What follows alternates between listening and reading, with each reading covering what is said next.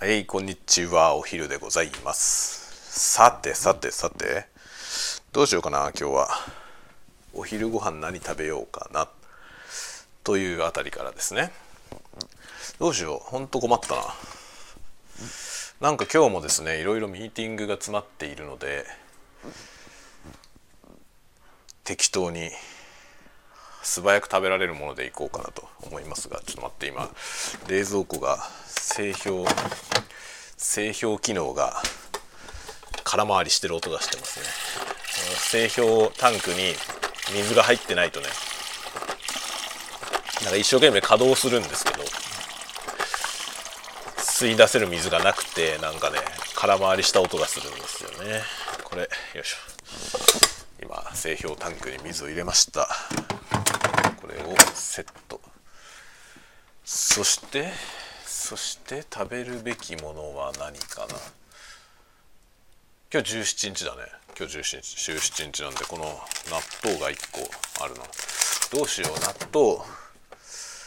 納豆1個。今日までの納豆あるんでこれ食べつつ。どうしようかな？スパゲティ？スパゲティのやっつけ。やっつけスパゲティ。あれやっつけのスパゲッティのスパゲッティソースみたいなやついっぱいあったと思うんで。埋まってるね。かなり埋まってますね。何これ。なんだこれ。よくわからない。よくわからないものがめっちゃいっぱい入ってるなこれ。なんだろう。あれこれの旨辛ペペロンチーノの空いてるやつなかったな空いてるやつないっぽいんで新しいの開けましょう。旨辛ペペロンチーニと書いてあります。ペペロンチーノって書いてあるやつとペペロンチーニって書いてあるやつがあるね。まあどっちが正しいってことはないんだろうね。そもそもどっちも正しくないよね。カタカナにしてる時点でね。よいしょ。さてスパゲッティを茹でるよ。あのねそのちょっとそのそんなスパゲティ茹でつつ雑談しようと思うんだけど先週の週末ね土日に僕はあの研修を受けましてでその話をさするって言ってたじゃない。そのなんか土曜日の土曜日のお昼ぐらいにお昼とか夜とかにやろうかなとか言ってたんだけど土曜日夜ねもう疲れて寝ちゃったんですよね。結構早くの時間に寝ちゃって早くっつってもまあ12時ぐらいなんだけどあの深夜の小声雑談をやる元気がなかったんだよ。それで早めに寝ちゃったんでちょっと待ってねこれ。水パスタを茹でるのはね水多い方が美味しいけど水が多いとなかなか沸かないのでここのね分量の見極めが難しいよね。水の量の見極めが難しいと思います。なんか今日は天気悪いな。すごい天気が悪いですね。風がすごく強くて葉っぱが落ちまくっている雨が降ってますね。そうそれでねその研修してまあねあのなんだろういろいろね我が身を顧みる機会にはなりましたねとても。それによってなんか僕の能力が向上するかどうかは分かんないけど。分かんないけどまあなんか反省はしましたいろいろ。いろいろとね。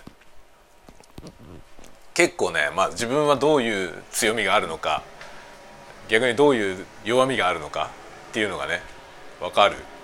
でそのね面白かったのは結構ねああなるほどと思ったのはですねそのストレングスマネジメントっていうねその強いところを強化するところところも要は弱いところをカバーするんじゃなくて強いところを強化するっていうタイプのあれなんですよその管理メソッドなんですよね。でそのそれの専門の方がコーチングしてくれるんですけどあの面白かったのがねその弱みの部分をどうするかなんですよ。弱みの部分をやっぱりね弱みの部分っていうのはマイナスなんでカバーしなきゃいけないのはカバーしなきゃいけないんですよ。だけどその弱みを克服しようって方向に持っていくんじゃなくてそのね強みを何とかしてそこをカバーできないかということを考えるのよね。これが結構面白かったですねなるほどって結構思いましたなんかそのねその弱みをこういうふうにするみたいなねで僕はですね、まあ、どんなのが強いのか僕のその強い部分はどんなところかっていうとですね、まあ、34項目あるんですよ。その項目がね。でそれのうちのそれが1位から34位までこうランキングというかですねつけられて 1, 1から順番に並んでんですよ。で番号が若い方が強み。で番号が後ろに行けば行くほど弱いというふうになっていて、まあ、僕はですねあの協調性とかねそういうのが低いんですよ。そういうの低いんですよ。協調性が低かったりとかそうね。なんかそういうなんだろうね。なんだろうちょっと待って。協調性しか覚えてない。ちょっと待ってね。あの実際に具体的にそれのカウンセリングシートを見て話した方が面白いよね。ちょっとそれをそれを見ながら話そう。それがねまあ今あの PDF なんでちょっと印刷します。そこまでそこまでするっていう感じだけどね。そこまでするっていう感じだけどちょっとこれね全体のやつこれ全体のが1枚あればいいよね。これにしよう。これを何枚あんだこれ。あめんどくせえな。これ全部印刷するとそれはそれでめんどくせえ。えー、これか。えーちょっと待ってめっちゃページ数あるわ。ちょっと待って。これこれじゃなくてどうだろう。なんかいいやつ。もっと適当に抜粋されてるやつないのか。あやっぱりねでも上の方しか書かれてないやつが多くて全部書かれてるやつはああったあった。これこれこれこれこれを出そう。ちょっと待ってよ。プリント。プリントします。これをプリントアウトしてこれ見ながら喋りながらご飯食べよう。ね。ただの雑談なのに資料を印刷する初めてのことじゃないですかこれは。これデイニーチャンネル始まって以来のことですね。あしかも両面印刷になってた。両面で印刷されてるわ。まあいいんだけどさ。はい。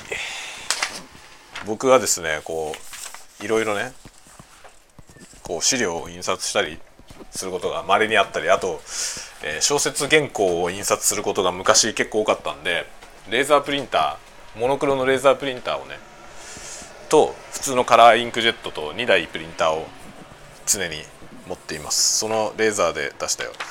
さあ行こう。さあ行こう。1位から34位まで出しました。それでね34位が調和性。調和性がねないんですよ僕は。つまり。調和性がない。下から順番にちょっと読んでいくね。調和性競争性。競争性っていうのは競争心ですね。他人と自分を比較してその一番になりたいみたいな気持ちないんですよ僕は。34位。これ33位。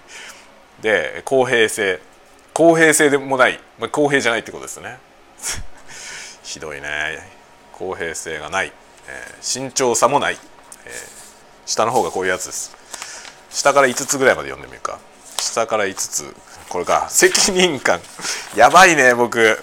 最後の5つが要するにその34個が1位から34位まで並んでるんですけどそのねワースト5ワースト5が責任感慎重さ公平性競争性調和性。大丈夫ですかこいつにマネージャーやらして。絶対ダメだよね。責任感がないんだよだって。責任感ないし公平性に欠けていて慎重さがない。そして競争心がなくて調和しない。どうするんですかこれ。勝ち目がないでしょっていうね。大丈夫かこれ。っていう感じですよ、ね、すごいね。低い方にだから方眼方眼他者を受け入れる。っていうことですね。これが低い。規律性。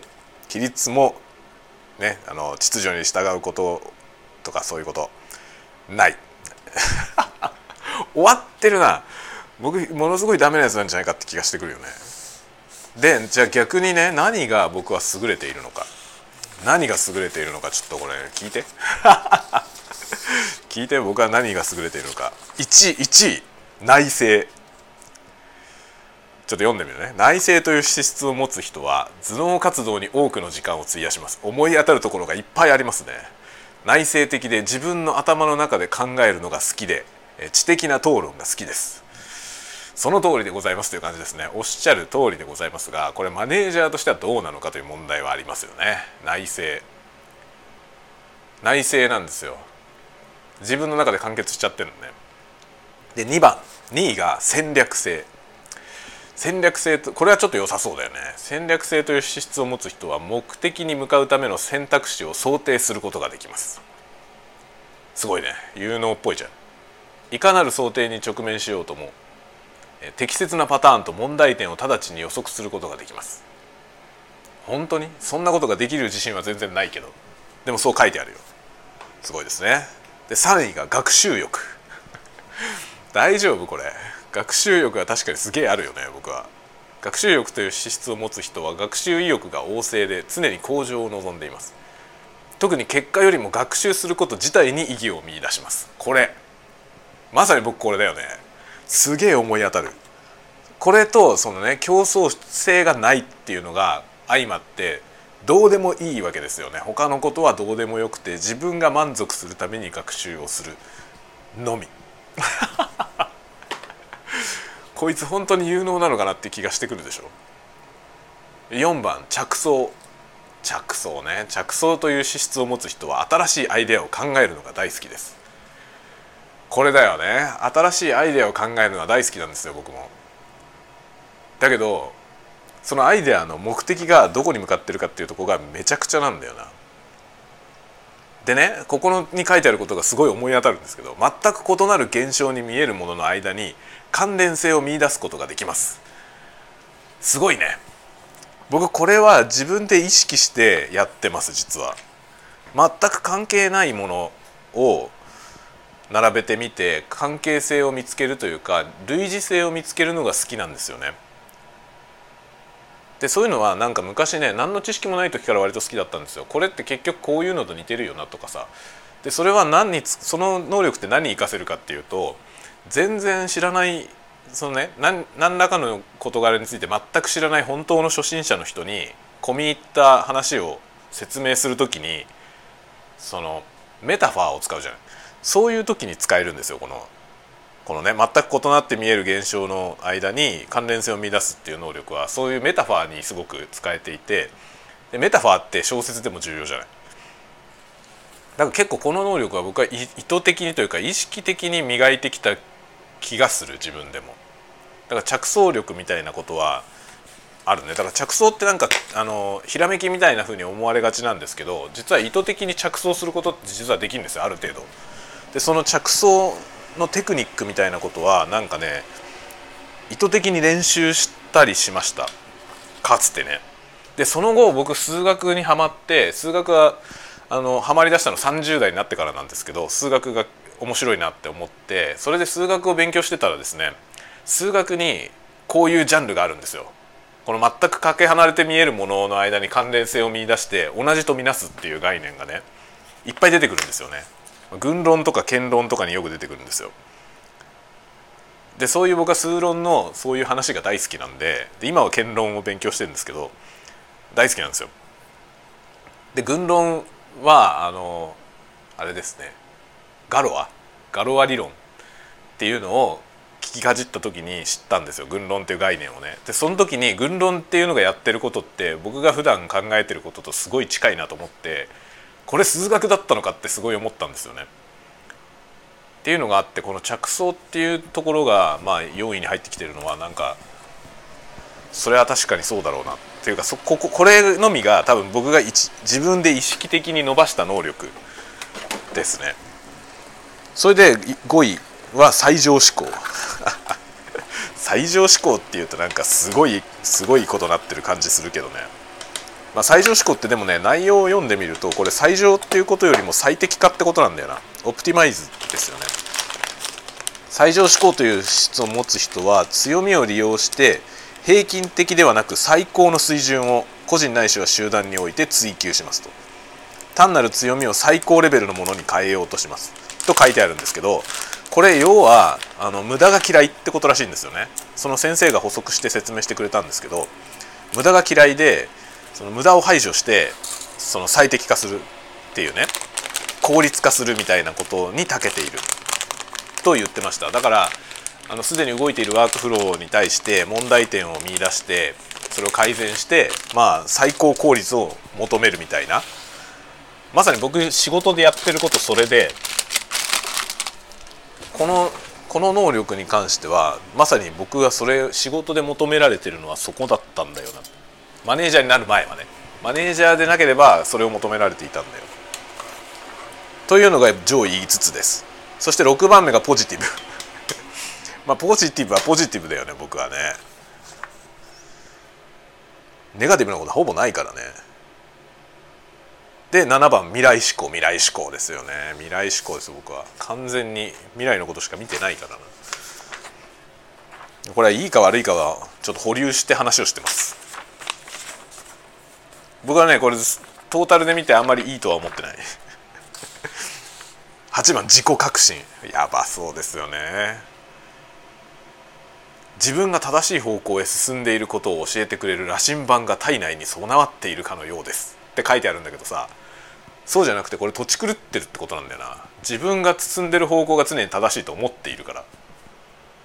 正しくない時もあるんだよ。正しくない時もあるんだけど正しくないところに行っちゃった場合にそれすらもねなるべくしてここに来たんだみたいな こと思うわけですよね。全然間違ったと違うとこに来ちゃっただけなのに、ね、せっかく来たからなんかプラスにしようみたいな。それでそこで何かを得てほらねって。だから要は全部正当化しちゃうんだよね。これが責任感のなさにつながってるよね。要するに最初にこうしようっつってぶっ立てた計画に対してそれが全然違うことになっちゃった時にその違っちゃったことによって結果オーライにしちゃってポジティブだしね。結果オーライなんだよね。その自分の羅針盤自己革新が強いからさ。そして責任感がないんでもうこれでいいんじゃないのってなっちゃうわけよ。ちっともいいやつじゃないよねこれ。そして9番収集心。収集心はコレクション欲ですよね。より多くの知識を求める知りたがり屋です。物を集めたりあらゆる種類の情報を蓄積したりするのが好きな人がこのタイプに多く見られます。オタクだよつまりは。この収集心というのはオタクの人は多分みんな高いと思う。そして10番個別化。個別化という資質を持つ人は一人一人が持つユニークな個性に興味を惹かれます。これは圧倒的にそうだね。異なるタイプの人たちの集団をまとめ生産性の高いチームを作ることに長けています。というかチームってそうじゃないと意味ないと思っている。だって戦隊ヒーローだってさね？赤青黄色緑ピンクみたいないるじゃん。みんな違う能力ですよね。あれ全員レッドレッドみたいな人が5人揃ってても多分戦えないじゃん。これ個別化っていうのはなんか当たり前のことなんじゃないかという気がするね。ユニークな個性を持ってる人でチームを構成しないと戦えない気がするんだよな。それかなんか一人でめちゃくちゃ強い一騎当選の人を一人だけ置くか。どっちかだよね。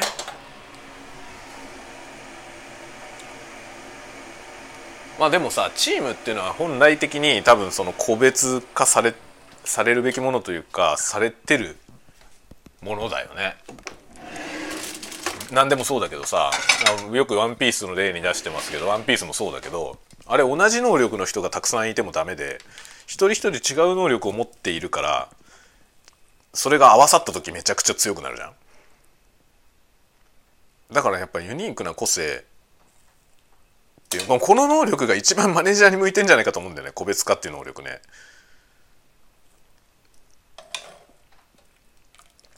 人のユニークな個性っていうものを見出してこの人は何が強いのかなっていうところを見出してさそいつしかできない。だからそもそも僕これがさ諸刃の刃なんですよ。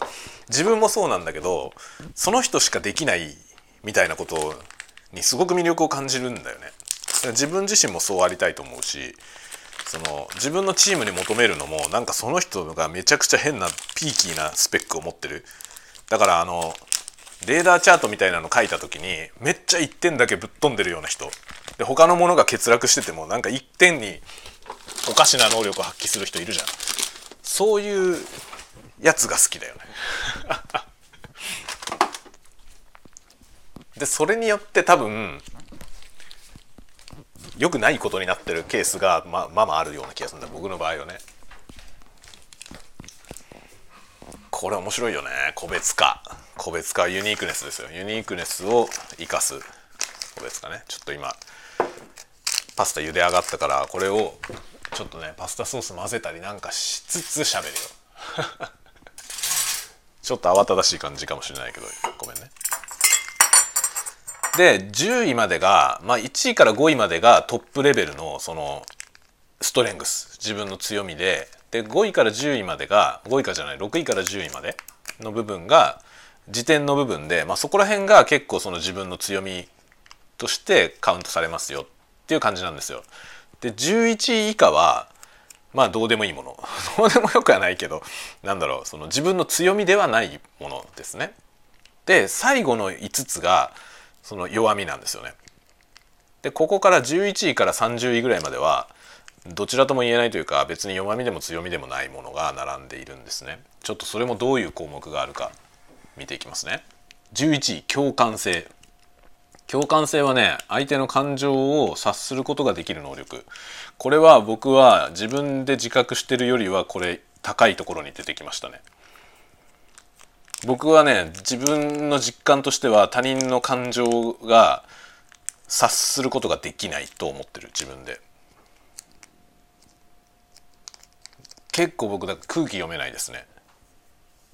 わかると思うけど僕とすごい親しい人は思い当たると思うけど僕は空気読めないよね。僕はすごい空気が読めなくてそれによっていろんな人を苛立たせたりとかするね。怒らせるとか傷つけるとかいうことは多々あるあります。だから割とそれを許容してくれる人とじゃないとリレーションが築けないんですよ。だから結構僕は他人に依存してるよね。その相手次第なんですよ。僕が円滑にこう人間関係をやれるかどうかって相手の度量にかなり左右される。とすごい自覚してますそれは。僕この共感性がないことによってコミュニケーションがうまくいかないことが超いっぱいあるんだよな。だからおおらかななんていうのスケールのでかい人とじゃないと割とね仲良くなれない。僕がめちゃくちゃでもその空気読めなくても何て言うんだろう。まあそこが君だよねみたいに思ってくれる？だまあ甘えなんですよね。結局のとこ甘えなんだけどさそういう関係性じゃないと僕は結構ねコミュニケーションできないタイプなんだよ。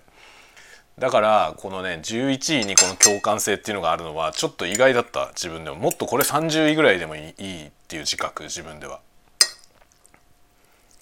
不思議なことにさその他人と接していてその人の気持ちみたいのを察せないことがすごい多いんですけどだけど映画とか見てるとキャラクターに感情移入して泣いちゃったりするんだよね。ほんと何なんだろう。意味が分かんないよ自分でも。そこら辺がねなんか謎めいてますね。僕はだからリアルの世界で リアル世界でうまくやれないタイプ。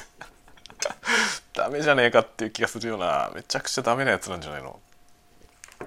で12位が達成欲。達成欲という資質を持つ人は並外れたスタミナがあり旺盛に仕事に取り組みます。自分が多忙で生産的であることに大きな満足感を得ます。あんまりないよねそういうことは。そういうことはないけどこれも12位なんでそうそう低くないところにこれが出てきてますね、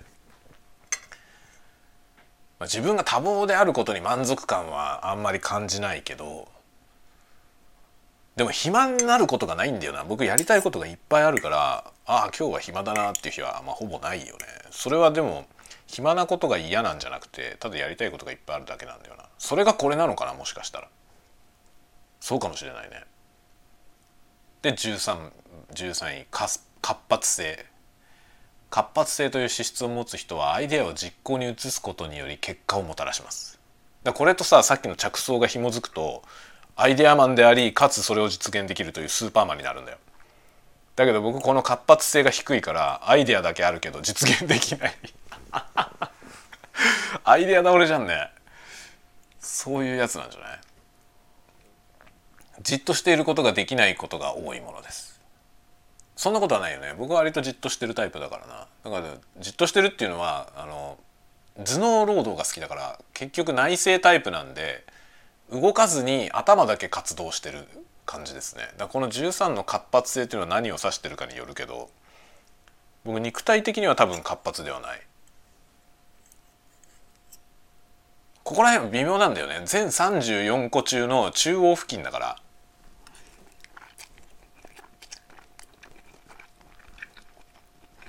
良くも悪くもない。で14番が適応性。適応性を持つ人は流れに沿って進むことを進み好みますと。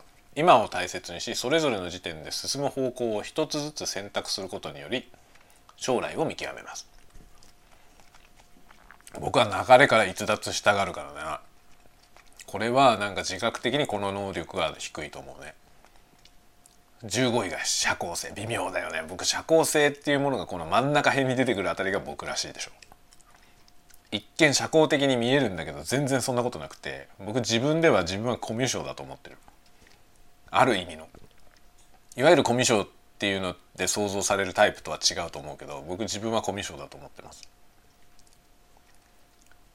で15位のこのね社交性。社交性というテーマを持つ人は知らない人と出会い自分を好きにもらなってもらうのが大好きです。自分を好きになってもらうのは大好きだよ僕も。見知らぬ人と打ち解けて親しくなることから満足感を得ます。そう。見知らぬ人と打ち解けて親しくなることは満足なんですよ。僕にとってはすごく大きな満足につながってんだけどそれを自分からできないんだよ。自分から見知らぬ人と打ち解けて親しくなるっていうことができない。かなり相手に頼る。だから見知らぬ人といきなり初めて会ったりすることは好きなんですよ。なんだけどそこでちゃんとしたリレーションが築けるかが全部相手次第ですね。相手がこの社交性の高い人だとうまくいく。だから引っ張ってもらえればリレーションが築けますね。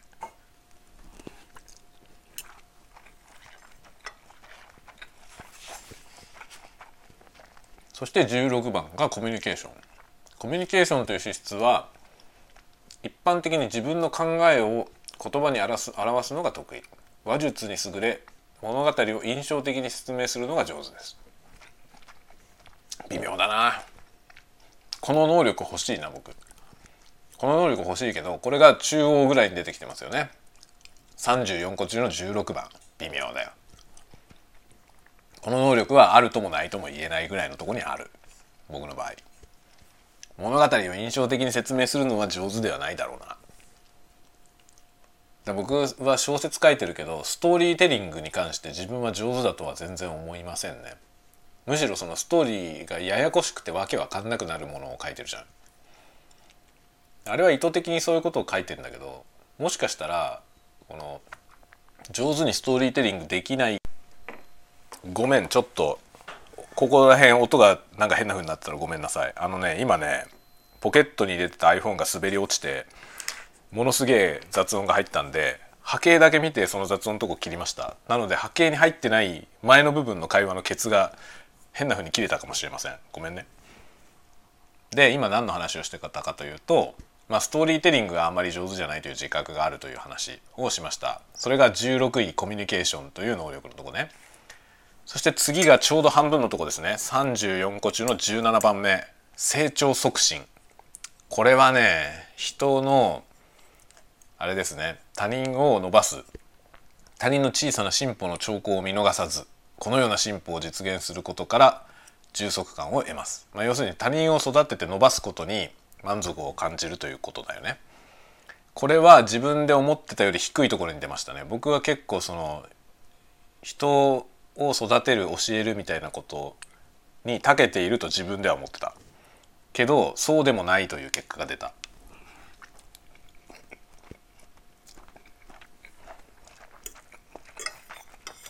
まあ一方でね僕はあの人にあまり興味がない。人間には興味があるんですよ。人間には興味があるんだけどなんか子と子としての他人？他人の個体そのものに関してはあまり関心がないというのが多分根っこにあるんですよね。だからその他人を育てたりっていうことは好きだけど多分根っこの部分でそいつが成長するかしないかに関してねどうでもいいと思ってるのかもしれないね自分では自覚してないけどどうでもいいとは思ってないんだよもちろん思ってないけど僕なんかすごい根っこの部分で自分以外の他の個体に関してどうでもいいと思ってる部分があるのでそういうのがなんか出てこのね17番っていう微妙なとこにこれが出てきたかなと思う。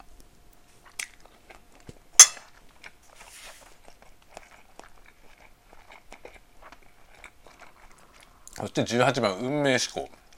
運命思考を持つ人はあらゆる人や物事は互いに結びついていると考えています。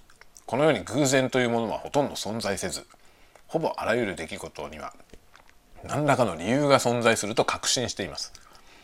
これはちょっと宗教っぽいよね。あの僕の友達で宗教のなんかなんだかの宗教を信じてる人がいてその人がこういうようなことを言ってましたね。毎日起こることは全部必然なんだよっていうことをその人にあの教えられたことがあります。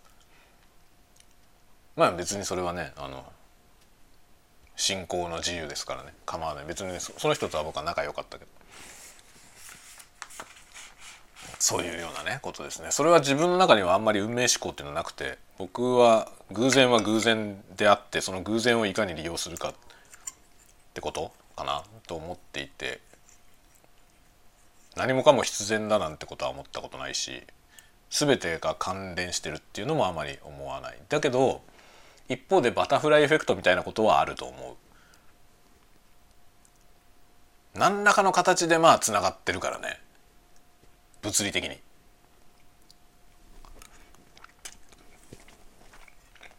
で19番。指令性。指令性という資質を持つ人は強い存在感があります。状況の主導権を握り決断を下します。これこそまさにリーダータイプだよね。あの道を示すってことだよね。こっちへ行くぞ。っていうね。旗を振る能力。ないよ。僕はこれはない。ないわな。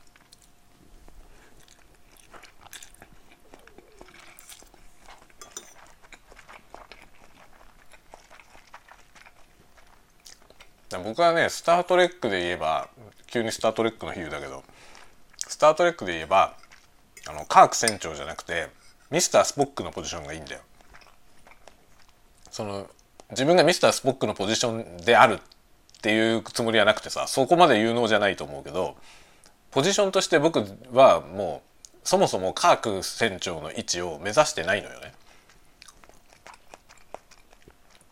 だからスコッティとかさスコッティぐらいの位置がすごく理想なんだよな僕の中では。なんだけど僕ねスコッティみたいな専門のスペシャルでもないわけよ。な何かに特化してその能力がものすごい長けてることもないわけ。だからまあスポックみたいな位置だけどスポックみたいに冷静沈着でもないんだよな。だから僕は「スター・トレック」でエンタープライズ号に乗ったとしても居場所がねえわ。そういう感じだ。だから指令性は本当ないね。僕はだから自分が艦長ができるとは全く思いません。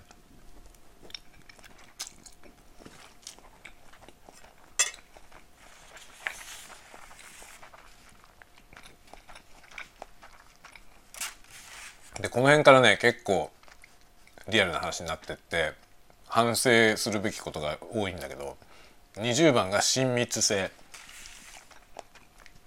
親密性という資質を持つ人は他人との緊密な関係を楽しみます。目標達成のために友人と努力することから大きな満足感を得ますと書いてある。友人と努力することから満足は得るんですよね。バンドとかやってたけどね。そういうのはある。あるんだけど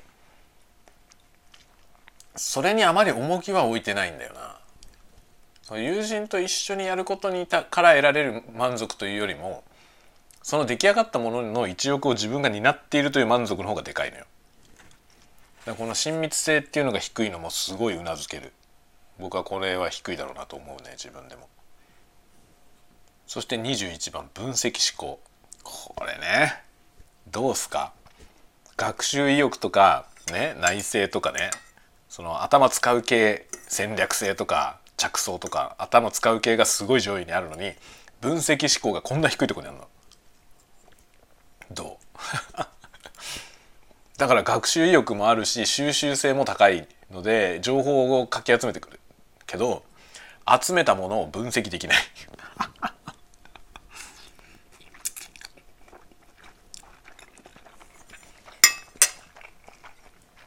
分析思考という資質を持つ人は物事の理由と原因を追求します。状況に影響を与える可能性のある全ての要素を考慮に入れる能力を備えています。かっこいいな。こういう能力欲しい。ないわ。全ての要素を考慮に入れてるつもりなんだよ。だけど僕が全てだと思ってるものは全体の3割くらいだ。見落としがめちゃくちゃ多いですね。だから常に見切り発車なんだよ。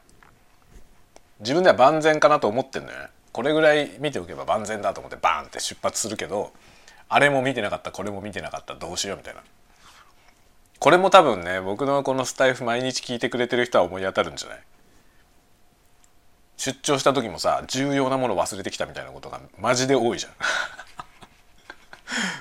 ゃん。ね？思い当たるよね。僕このちゃんと分析思考をして何が重要なのかそのねこのこれこのミッションを遂行するために必要な要素はこれである。だからこういう準備をせねばならぬみたいなことを考えるのは確かに抜けが多いな。その考えること自体は別に嫌いじゃないけど嫌いじゃないしやってるつもりだけど必ず抜けがあるね。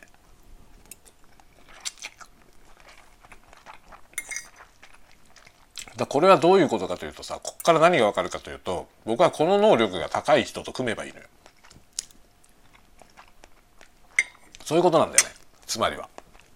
分析思考ができるやつがすぐ隣にいてくれれば僕が情報を集めてきてそいつに渡してどうかなってやって意見もらってここは抑えないとまずいっすよっつってそれが全然僕の思っても見ないようなポイントで「おおそうだね」って言って動かすと多分事故んないよね。僕今こういう人が隣にいないから事故るんだよ。人のせいにする。すごいね。我ながらもう笑ったわ今。今のはひどいわ。で22番。アレンジ。アレンジという資質を持つ人はたくさんの要素を構成し管理することができると同時に一度作り上げた構成にこだわらず作り変えることを厭わない柔軟性も備えています。これはなんか僕はそうなんじゃないかと思うけどな。僕自分が構築したものをぶっ壊すことに関して何の抵抗もないね。で全ての要素と資源をどのように組み合わせたら最高の生産性を実現できるのかを考えるのが好きです。これはなんか自分ではこの能力は割と高いんじゃないかと思うけどそうでもないという結果が出てるよね。でこういうのが面白いんですよね。自分で自覚してる要素と違う結果が出てきてでこれには客観性が多分含まれてるのでその自分の思い込みみたいなものがね結構浮き彫りなんだよね。僕はなんか思自分が思ってるような感じじゃないんだなってことに気づくことができる。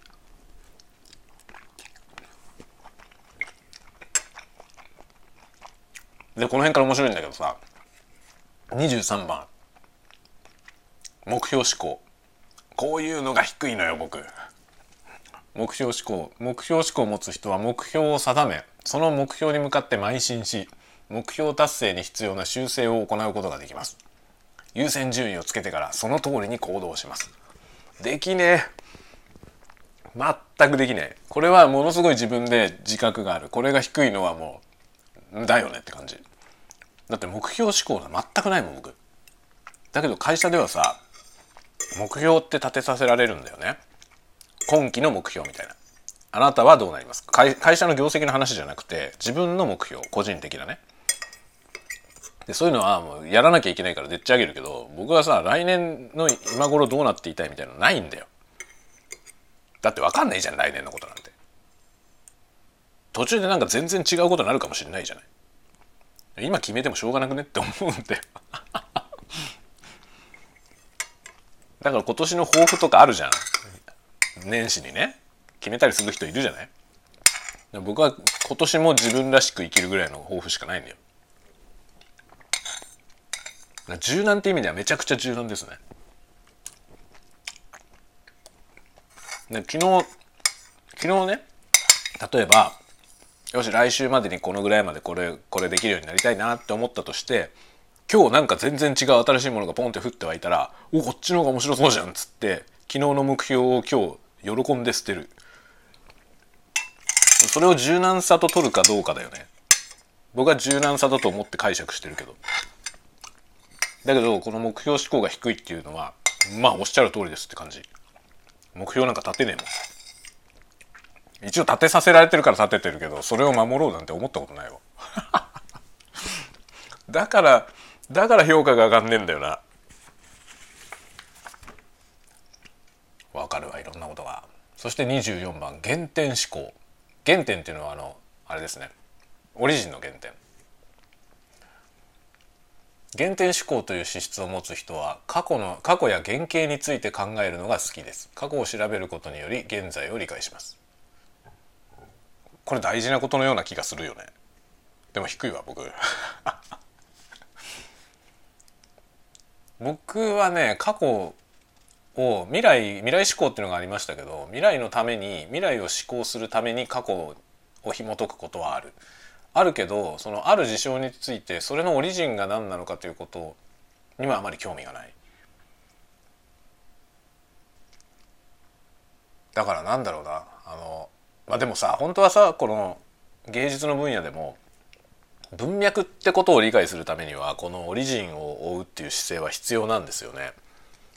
例えばなんかあの抽象画のね世界が好きだとか言った時にじゃあその抽象抽象のその原点というか根っこはどこにあるのか、まあ、キュビズムの世界とかねそういうことをちゃんと追っかけていって誰がどんな風にしてそれを変革してきたのかみたいなことって大切でしょ？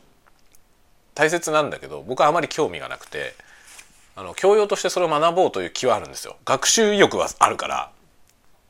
だからそれを調査したいと思ったら自分で行くんだけどだけど僕はもっとね先のことに興味があるんですよ。この先どうなるか。だからその抽象だったら抽象のそのどういうふうに発展してきたかということじゃなくて今あるものから次どうしていくべきかってことに興味があるの。でもそこの部分を知るためにどうなってきたのかのヒストリーは役に立つじゃん。歴史に学ぶって言葉があるけど重要なことだと思うんですよね。まあ僕はそこを必要だと思ったらやるんだけどあんまりその原点が重要であるとは思っていないのは事実ですね。すごいな。ちょっと長くなってるけどもう全部読むね。25番信念。信念という資質を持つ人はその人の中核となる強い価値観がありしかもその価値観は変わらないものです。その価値観を実現することが人生の目標となります。ならないわ。まあそもそも人生の目標っていらないから僕。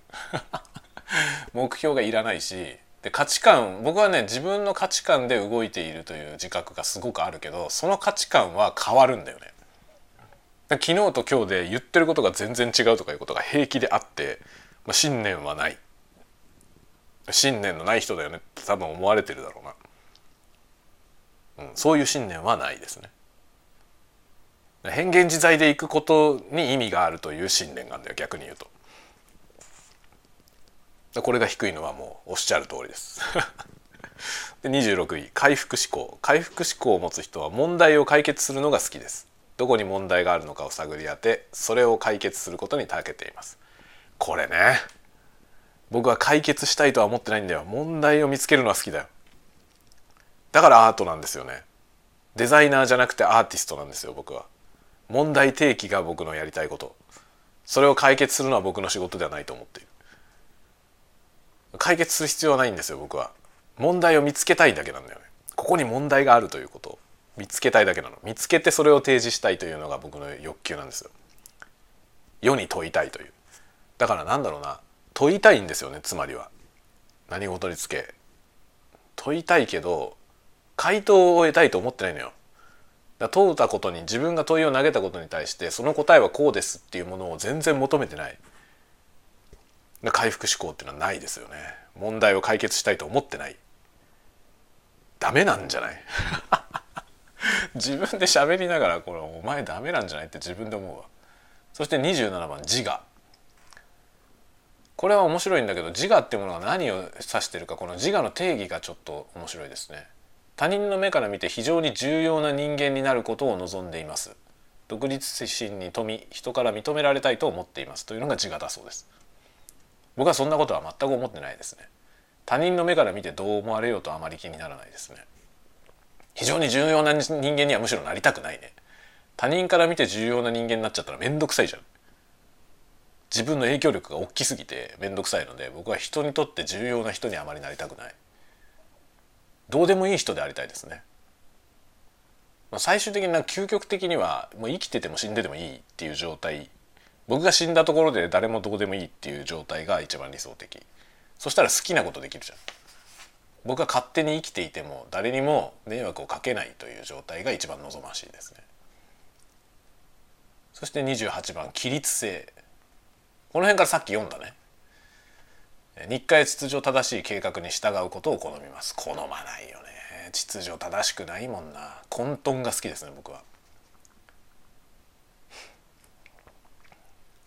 であとは方眼方眼責任感慎重さ公平性競争性調和性かと続きますけど。あこれ読んでないか。この説明を読んでいきますかしたら。29番方眼方眼は他人を受け入れることができる。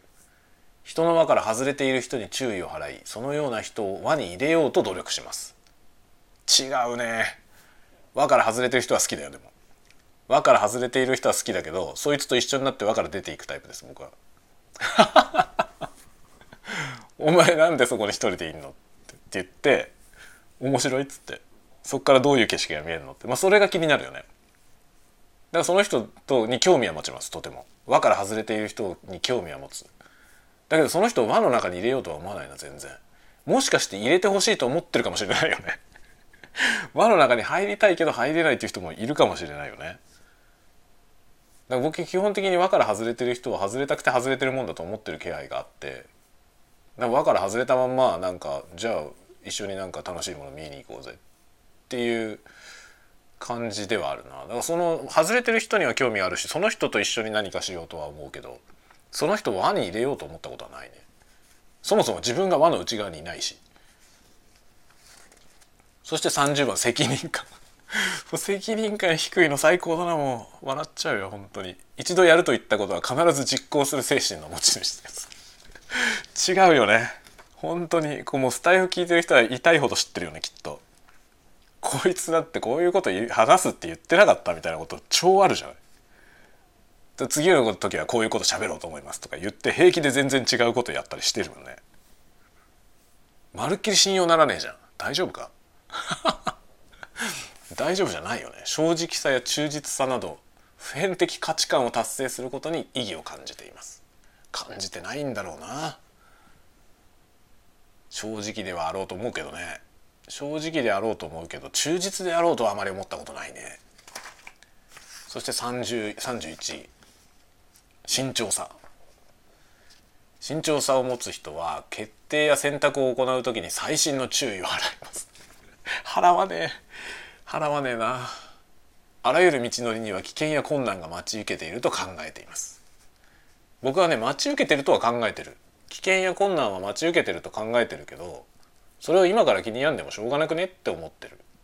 だからとりあえず出かけてみて危険がやってきた時にその危険にどうやって対処しようかな。その時考える。押せよっていう話あるよね。そうなんだよな。だから僕は出たとこ勝負なんですよ常にそれで失敗することは多々ある。だからこの慎重さってものがもうちょっとあったらもう少しマシなんじゃないかなと思ったことはあるね。だけど基本的にこのストレングスマネジメントの話聞いたらねこの弱みの部分を持ち上げるってことはできないと思ってくださいと。言われたんですよ。でこのね持って生まれているこの自分の持って育んできているこの資質ってものはもはや変えられないという前提に立ってるんですよね。変えられないから今持っている能力でこのマイナスを補っていくそのノウハウを身につけましょうという方向なんですよ。だから僕がこの慎重さをこうね克服しよう慎重さが欠落していることを克服しようと思ってもできませんということを最初に言われるんですよ。そうじゃなくてこれを自分の持ってるストレングスでカバーするつまり慎重さじゃなくてそこにね例えば学習思考学習力を使ってそのリスクをまあその学習力を使ってリスクの可能性を集めるわけですよね。収集性とかそういうものを使ってね。そしてそこから最上思考でどうにかしてそのねリスクを回避する方法またはそのそもそもリスクを軽減する方法を先に考えるということですね。慎重さで何とかするんじゃなくて最上思考で何とかする。自分の持っているスキルでここをカバーするみたいなそういうふうに発想を転換していくっていうのがこれなんですよ。でこれのコーチングを受けたことはめちゃくちゃ良かったです僕には。僕はこのマイナス面を、まあ、どうにかしようと思ってなかったけどどうにかしようと思ってなかったんだよつまりは。欠点はいっぱいあると自覚しててで慎重さが欠けてるなとか自分で分かっているんだけどだからしょうがないと思ってたの。でちっちゃい失敗はするけどまあいいや。でっかい失敗も時にするけどまあいいやと思ってたんですよ。だけどその自分の強みの部分を使ってここをカバーできないかということを考えたことはなかったのよね。それを考えるのがこの考え方ですって教わってそしてコーチングの先生にそういうこと言われたの。でさらにねこの下に公平性あらゆる人を平等に扱う必要性を確信しています僕はそんなこと思ってないね全然世界の全ての人を公平に扱おうとします。僕はこれはできないと思っている。差別主義者じゃないよ。差別主義者ではないけど僕は差別主義者じゃないんですけどあの差がなくなることはないと思ってる。まあ個が全部違うものなんで、まあ、僕は逆に言うと全部が違うものだと思っているんですよね。だから公平に扱うことはできなくてそれぞれに全てカスタマイズしなきゃいけないと思っていますね。だから全く公平じゃないと思う。その人に合わせた対応をする。だから多分人によってはあの人はねその相手によって言ってることが違うなって思ってる人もいるだろうね。僕は相手によって言うこと変えるからね。それは相手に合わせるんでしょうがないんですよ。でそこを公平にしなければならんとは全然思ってない。正直に言って思ってません。そして33番競争性。競争性もない。自分の進歩を他人と比較します。したことがない。一番になるためまたはコンテストで勝つために相当な努力をします。しない。僕はね一番になるための努力はしません。だけど自分がワンアンドオンリーであるための努力はする。それが評価されなければそれまでだと思っている。っていう感じですね。だからコンテストには出してるけどコンテストで勝つためになんか自分の方を動かすことはないですね。勝てる勝てなければそれまで。僕は自分がいいと思うものをコンテストにぶつけるそれだけですね。で34も協調性。意見の一致を求めます。意見の衝突を嫌い異なる意見でも一致する点を探ります。ないな。僕は意見は衝突するもんだと思ってるし衝突してそのままでいいと思ってますね。だから多分ね今僕はあの家族がねいて、まあ、うち奥さんがいますけど僕あのあの人じゃないと無理だと思うんだよ奥さんがああいう人じゃないと。で結局普通夫婦っていうのは意見が食い違った時に妥協点を探してうまくやってると思うんだけど僕らは妥協しないんだよね。そのそれぞれが自分勝手にやるという。だから最終的にはね例えば車乗りたい車を選ぶ時に僕が乗りたい車と奥さんが乗りたい車違うんですよ。で今は子供がいるという事情によりその子供がいてでまあ両親もね両家の両親も生きてるのでじじばばも乗せみたいなことで実用的な観点から1台の車に決まって車種に決まってねその車に乗ってるんだけどこれが子供たちが育ち上がってまあ親がまあ死んだりとかねいずれは死ぬじゃん。ってなった時に、まあ、僕ら2人だけのことしか考えなくて良くなった時車をどれにするかって話が多分向こう20年後ぐらいに来るじゃんそうなった時多分僕らはそれぞれ別々の車に乗ると思いますね。夫婦でこの車にしようっていうことはないと思う。何しろ一致する点を探り探ろうと多分2人とも思ってない。思ってないんですよ。でこの調和性多分うちの奥さんにもこれやらせたら調和性は低いと思うな。うちの奥さんだって僕よりひどいからね。僕より多分調和性ないと思うわ。って感じですね。っていう34項目でした。で、まあ、重要なことはもう喋っちゃったけどさその自分のこの低い方の項目をねカバーしようとするのにその克服しようとしちゃダメだってことなんですよね。でもそこはねはっきり言われましたこの、まあ、僕らのような人たちもう大人でしょ？完全に。でそういう人たちが自分で持っているこの資質っていうものはもはや変えられないと。でそれはもうね努力しても変えられないんだと言うんですよ。頑張ればどうにかなるかもしれないけどそのコスト感がどうたらとかそういう話じゃなくて不可能ですと言われるんですよね。でだからじゃあしょうがないです現状維持でお願いしますじゃなくてそのマイナスのところをプラスの要素でカバーするっていうその発想の転換をする必要があるんだと言っていてそれはね僕はもう今回得た一番でかいことでした僕どうしようもないと思ってたから。もう早々に別に諦めてるっていうかさ諦めてるというよりはねマイナス面を何とかしなくてもねプラスの方が使い物になる部分があるんだったらその自分が生きる場所にいりゃいいと思ってたから。そしたらねこの強さを生かしてこのねあんまり強くない部分をカバーするという発想の転換。でそのね先生がおっしゃったので一番面白かったのはですね僕のこの上位5つを見てねこの学習欲っていうのを持ってる人は強いですよって言ってたんですよ。でその他の要素は何でもかんでも全部学習欲に還元できちゃっていけちゃうと思いますって言われてでね例えば僕がそのねあのなんだっけ、えー、回復思考違うえっ、ー、となんだっけ。あったじゃん。人を育てるやつ。人を育てるやつあってね。なんだっけ忘れた。どれだ？どれだか分かんなくなっちゃった。どれだか分かんなくなっちゃったけど。あ成長促進か。この成長促進とかいうのが低い低いから例えば部下を成長させるとかいうことに関して僕が能力が低いとしたらね実験だと思ったらいいんですよって言われたの。成長促進じゃなくて。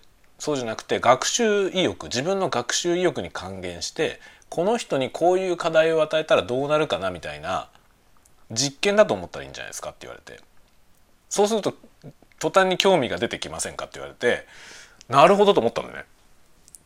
でその学習欲が強い人は何でもねそれを自分の実験だと思えば結構できちゃうのでそのマイナスの部分で何か克服したいものがあったらねそれに関してこうしたらどうなるかなっていう課題をそこに設定してそれを実験するみたいなニュアンスでねやったらどうか。競争性が低いんだったらじゃあこれにねこれどうしたらこのね勝てるかっていうことを考えられないんだとしたらじゃあその何ていうのかなその勝つために必要な要素は何なのかを探るというね実験しちゃうわけ。その知識欲の方に全部結びつけてしまってでその知識を得るためのテストだと思ったらどうですかと。なるほどと思ったのよね。めちゃめちゃなるほどでしょ。すげえと思って。これはめちゃくちゃ面白かったですね。だからこの研修めっちゃ面白かったんですよ。まあボコボコだけどさ。フルボッコだし。僕はもう見れば見るほど僕はマネージャーに向いてないんじゃないのと思うけど。思うけどなんかねめっちゃ得るもののたくさんある研修でした。これは面白かった。いやまあね結構有名な本も書いてらっしゃるような先生なんですよ。まあ、その方がね直接オンラインだけどあのカウンセリングというかコーチングしてくれてでそんなことをおっしゃってました。何でもかんでもその学習意欲のところにむつ結びつけたらいいんじゃない。結構でもこれって重要なことでこれねまあこれは実際にこれ自体はその自分でこのテストを多分受けないとその自分の何が上位にあって何が下位になってるかって分かんないと思うんですけどあのなんていうのかな重要なことはねこの自分の長けている部分とそうじゃない部分っていうのがこうリストされてきて無情にもリストされてきた時にこれがもう変えられない。努力しても変えられないもんだという前提に立つっていうところがすごいポイントだと思うんだよね。それって多分さあの、まあ、もちろんこういうのをご存知の方はそうだよって思ってる方もいると思うんですけど、まあ、僕もそうじゃなかったしね意外とそうなんとかなると思ってる努力すればどうにかなると思ってる人もいるんじゃないかと思うんだよね。だから自分の弱みの部分を自覚しててその弱みを克服したいって思ってる人って多分そんな少なくないと思うんですよね。だけど結局それって克服できないこの考え方にのっとると克服はできませんよっていうことなんです。で逆にでもねその克服できませんよっていう視点に立ってだからじゃあ別の要素でカバーした方がいいですよっていうふうに言われたらさなんかそその方法を考える方が建設的だししかもねその結果としてその弱みをカバーしてるんだけどそのために使ってる自分のスキルは自分の強みのところのスキルなんですよ。だからまあ自分に向いてるんだよね。だから向いてない部分を一生懸命克服しようとするのってめちゃくちゃ大変じゃない、労力がすごいかかるじゃない？でそこが自分の得意分野でそれをカバーしようっていう発想でいくとさはるかに楽なんですよね。精神的にでこの考え方はなんか皆さんも知ってると多分すごくいいんじゃないかと思った。自分のその資質みたいなものはもう変わんないという前提に立ってだから弱いとこ克服しようとしないで弱いところは強いところでカバーする、その強いところからの発想の転換でその部分の穴を埋めるっていう発想。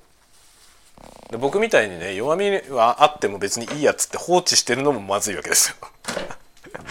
それだと前進しないからね。で僕は前進しなくていいと思ってやってたから今まで。別にいいやと思ってたから適当な態度でしたけど。それがこうね発想の転換でねカバーできるんだよ。っていうことを言われたらねなるほどってめっちゃ思った。だからもうその先生とさ最後1対1でねあのカウンセリングっていうかコーチング受けた時にめっちゃ「なるほど」ってめっちゃ言ったもん。うわっと思って「なるほど」ってめっちゃもう力説しました。なるほど。って感じでしたね。めちゃくちゃ面白かったよ。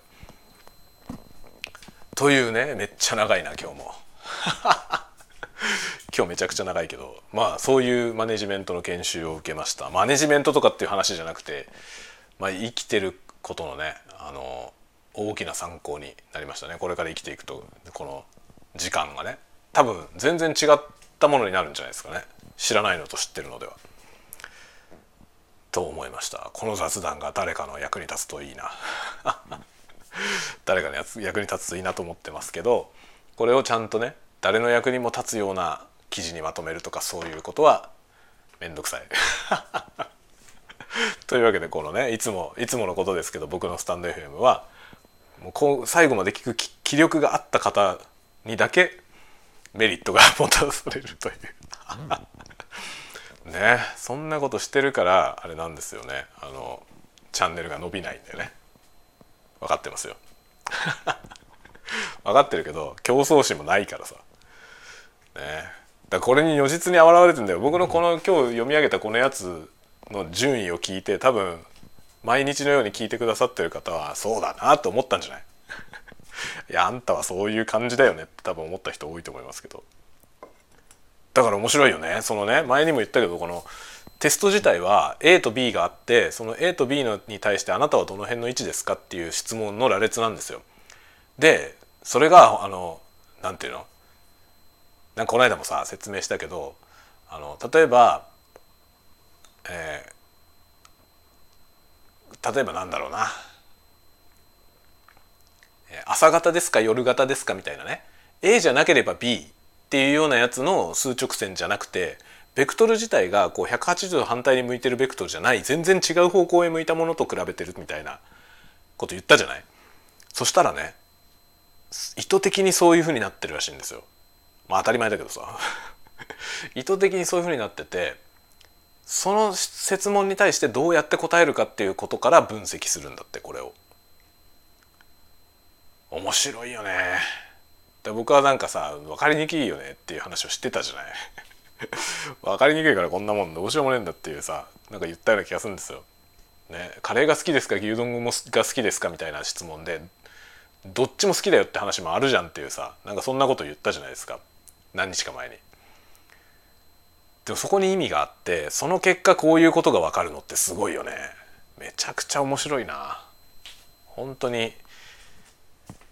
だこのこの設問を考えてる人たちのそのメソッドも知りたいよね。どういうセオリーなんだろう。これちょっと知りたいわ。なんかあるんだよねきっとね。そのなんだろう心理学的な要素があるあるよねきっとね。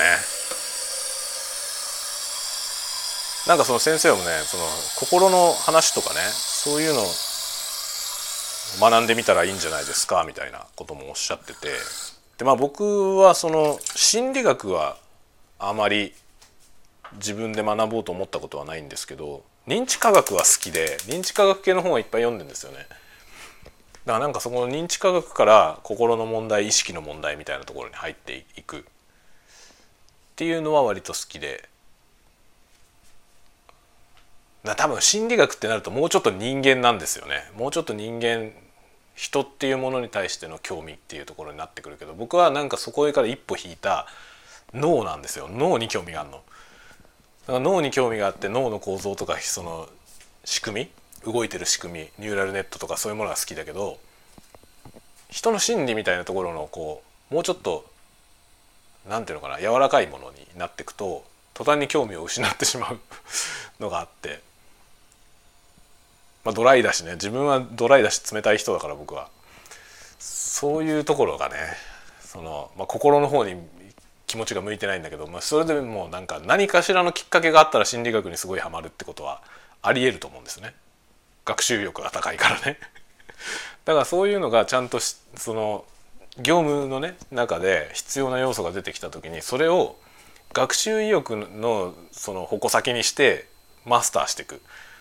っていうねそれの実験だと思って試みていくっていう風なやり方をするっていうヒントは僕にとってはめっちゃ強いヒントになりました多分。多分これを知ったことで全然違ってくると思いますね。